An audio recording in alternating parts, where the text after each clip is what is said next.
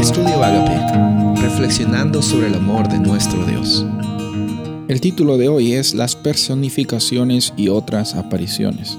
Efesios 6, 10 al 12.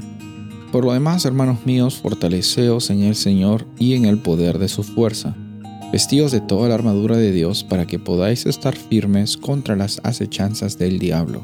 Porque no tenemos lucha contra sangre y carne, sino contra principados, contra potestades, contra los gobernadores de las tinieblas de este siglo contra huestes espirituales de maldad en las regiones celestes.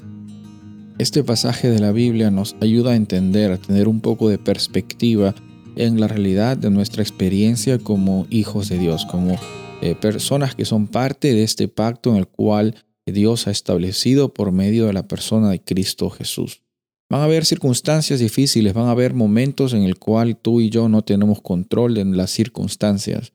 Y también vamos a reconocer que la mayoría de luchas que tenemos no son luchas físicas, son luchas emocionales, son luchas espirituales, son dificultades complejas que muchas veces los seres humanos, cuando no tienen la oportunidad de, saber de que existe un fundamento básico en la palabra de Dios y en, en la iniciativa de Dios, muchas veces las personas pierden control de las circunstancias y lo primero que hacen es dejarse llevar por sus impulsos. ¿Existen ah, eh, eh, personificaciones demoníacas? Sí, dice el versículo que nuestra lucha eh, no es contra sangre y carne.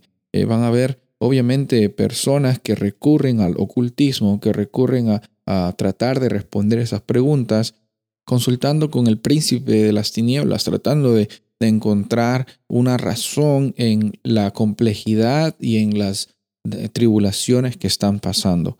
Ahora, nuestra vida no va a ser una vida libre de tribulaciones, pero lo que sí puede ser es una vida llena de propósito en medio de las tribulaciones.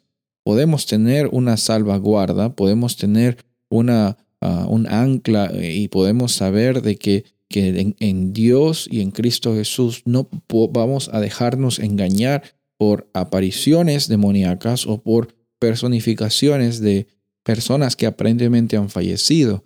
Ahora nuestra vida no se trata en, ver lo, falso o, buscar eh, respuestas en lugares que no son apropiados, sino nuestra vida se convierte en, a pesar de las tribulaciones y a pesar de estas eh, manifestaciones, que reconocemos que eh, el enemigo tiene, tiene poder, no, no tiene poder como nuestro Padre Celestial, pero tiene poder para tratar de engañar nuestra experiencia y para que pues pensemos que que simplemente no, no existe esperanza en, la segunda venida.